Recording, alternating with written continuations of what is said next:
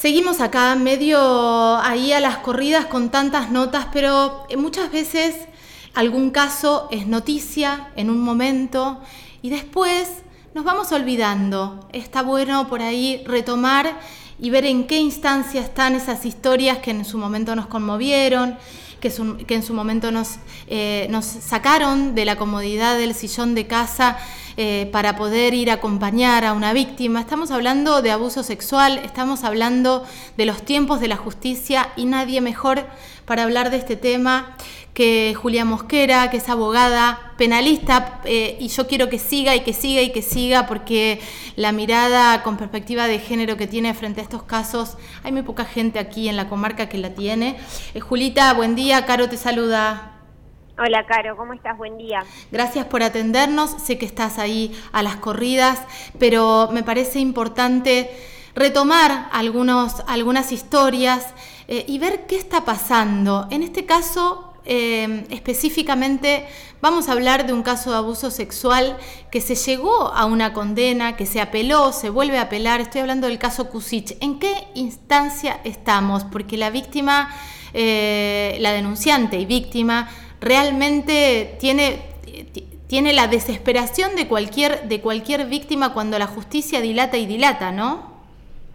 Y sí, lo que sucede generalmente en estas situaciones tan, tan complejas y de delitos tan complejos. Agustina denunció el 7 de junio de 2017 y de ahí para adelante pasaron un montón de cosas. Por suerte pudimos tener un, un juicio, un juicio justo, un juicio con una condena si bien una condena de nueve años de, prisión, prisión efectiva para Mario Adrián Kusic, eh, que hoy se encuentra eh, condenado y con una situación cautelada, teniendo en cuenta que aún mantiene la vigencia de su derecho de, litigar ante la Corte Suprema de Justicia de la Nación, haciendo valer eh, este principio de, inocencia que él entiende aún firme y sus letrados también entienden firme. ¿no? Con lo cual, eh, ¿ya pasaron tres años, cuatro años de esto?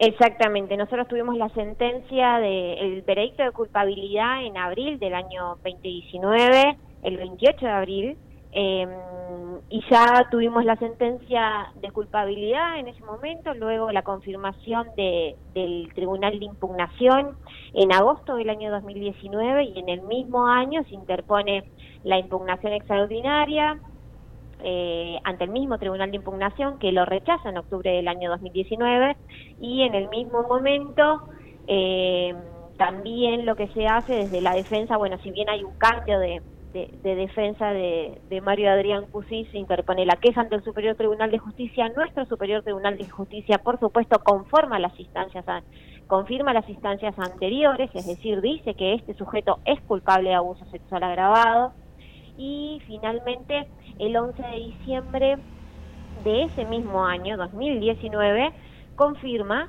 y la, la defensa de, técnica del condenado lo que hace es ir a la Corte Suprema de Justicia de la Nación, que a diferencia de las provincias y en particular nuestro código no tiene un tiempo para resolver, Caro. Tremendo esto. Esa es la situación de vulnerabilidad que se vuelve a revictimizar otra vez en situaciones tan graves y la falta de perspectiva de género al momento de resolver. Es decir, hoy la realidad de Agustina es que su violador está en la calle y esa es una realidad y está en la calle porque nuestro superior tribunal convalidó y dijo que es culpable, agotamos todas las instancias en nuestra provincia, pero sin embargo, desde enero del año 2020 se encuentra en la Corte Suprema de Justicia de la Nación a la espera de que confirme la condena y este sujeto vaya a la cárcel. Ahora, Julia, es tremendo lo que estás diciendo. La Corte no tiene un tiempo para, para mm, dar su veredicto frente a esto y en el mientras tanto, cualquier, abusa cualquier violador está en la calle. Exactamente. O sea, si tenés plata para llegar a la corte, llegas a la corte y, pasan años y seguís tu vida. Exactamente, sí, esa es la solución. Eso pasó en muchísimas causas, en causas de, abuso sexual. Tenemos también acá eh, detenido, por suerte, este al menos con prisión domiciliaria, a Pedraza, eh, está detenido con, con, prisión domiciliaria, la espera también de la resolución de la Corte, pasó en muchísimos casos, pasó con la causa de Sánchez, que tardó un año y ocho meses en confirmar y este sujeto vaya vaya preso, eh, pasó en la causa de, de Atahualpa, inevitablemente sucede que en causas tan sensibles donde las víctimas sufren una y otra vez y se van colocando en una situación inevitablemente de violencia institucional porque hay una justicia que no responde. Julia, eh, es tremendo esto y, pienso en las víctimas, en los tiempos. Eh, hay una vida paralizada prácticamente porque la, la reparación emocional que da una condena firme no hay, eh, digo, no tiene, no tiene un paralelismo con otro tipo de reparación. En el medio, las víctimas violentadas. Eh, la, la, justicia no, no, no, no repara en esto directamente. Tenemos una justicia sin alma directamente. Claro, cuando hablamos de, una reforma judicial feminista y transfeminista también hablamos de esta cuestión. Tener empatía, si bien existen principios procesales inconstitucionales, hablamos de un plazo razonable como un principio y una garantía para ambas partes en el proceso. Hay una realidad y que las personas que son víctimas de situaciones tan aberrantes como por ejemplo el abuso sexual en la infancia, debiera la Corte Suprema tener una visión distinta y esta visión tiene que ser asegurar la libertad ¿Por qué? Asegurar la libertad de esa mujer que fue víctima y que además está en un proceso de reconstrucción. Incluso me pasa a mí que acompañó y he acompañado a muchísimas mujeres en situaciones de violencia que incluso teniendo a su agresor o a su violador detenido no son libres. Claro. Agustina, hoy ella está con su familia encerrada. ¿Por qué? Porque tiene miedo de salir, porque su agresor está dando vueltas. Y eso es una realidad. Tiene una tobillera, sí tiene una tobillera, pero esa es la persona que durante cuatro años y medio la violó y determinó su vida para siempre. ¿Dónde está la empatía de esa Corte Suprema que no registra que hay una víctima en Río Negro, que su justicia dijo que ese sujeto es culpable? ¿Por qué no está preso? Terrible. Eh, visibilizar esto tiene que ver con que la Corte agarre el expediente. Digo, ¿no hay un foro específico para las causas que tienen que ver contra con la integridad sexual? No. No, no, no, no. Directamente eh, el origen es la, Corte Suprema, ingresa en esa Secretaría de Asuntos Penales y ahí queda. Y así es desde enero del año 2020 y nosotros ya no tenemos posibilidad ni instrumentos jurídicos para presentar en, en, competencia de la Corte. ¿Por qué? Porque no hay un plazo determinado. Ellos, ellos son quienes resuelven. Nosotros simplemente lo que nos queda es esperar.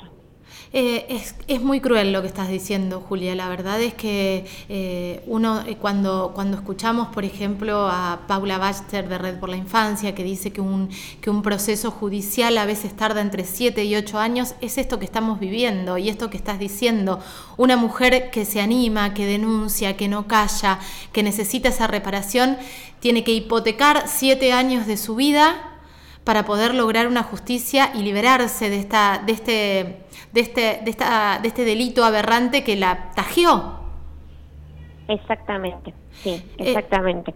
Eh, tremendo. Julia, ¿qué podemos hacer desde acá? Nada, solamente visibilizar esta situación. Desde acá lo que podemos hacer es visibilizar, acompañar y sostener esos reclamos. Y también luchar por una reforma judicial feminista. ¿Por qué? Porque es necesario, porque hay una realidad que además estos agresores ingresan al servicio penitenciario y luego salen. Esto es una realidad. Así como hacemos muchas modificaciones desde lo provincial que tiene que ver con garantizar la perspectiva de género en los procesos judiciales y si bien la justicia está empezando a fallar con una perspectiva feminista y transfeminista, es necesario que pongamos voz para que la Corte Suprema entienda que el plazo razonable tiene que ser acorde a las garantías de ambas partes, pero que es necesario empezar a registrar que las víctimas y las mujeres que son víctimas de delitos tan aberrantes tienen una protección superior porque tienen una protección internacional. Entonces, esto es fundamental y tenemos tratados internacionales y tenemos legislación que tenemos que hacer valer, pero necesitamos que la Corte Suprema entienda que el plazo razonable tiene que ser acorde a la situación particular de cada víctima. Totalmente, totalmente. Julia, te agradezco este panorama. A partir de acá, empezar a, hacer red también para visibilizar, para sostener, para contener, porque hay muchísimas mujeres víctimas de abuso sexual que están esperando la condena, encerradas en su casa, aterradas, sin poder salir, siendo em, ellas las personas que están eh, privadas de su libertad por el miedo, por el terror a, cruzarse con, su abusador. La verdad es que es tremendo. Gracias por esta charla, corazón. A vos, Caro, que la condena sea para los imputados y los condenados y no para las mujeres que son víctimas. Totalmente. Un abrazo enorme. Abrazo, chau, Chau. Julia Mosquera pasaba por aquí, abogada de Agustina. Em, bueno, esperemos que, que la Corte escuche y que realmente lleguemos a una reforma judicial con perspectiva de género.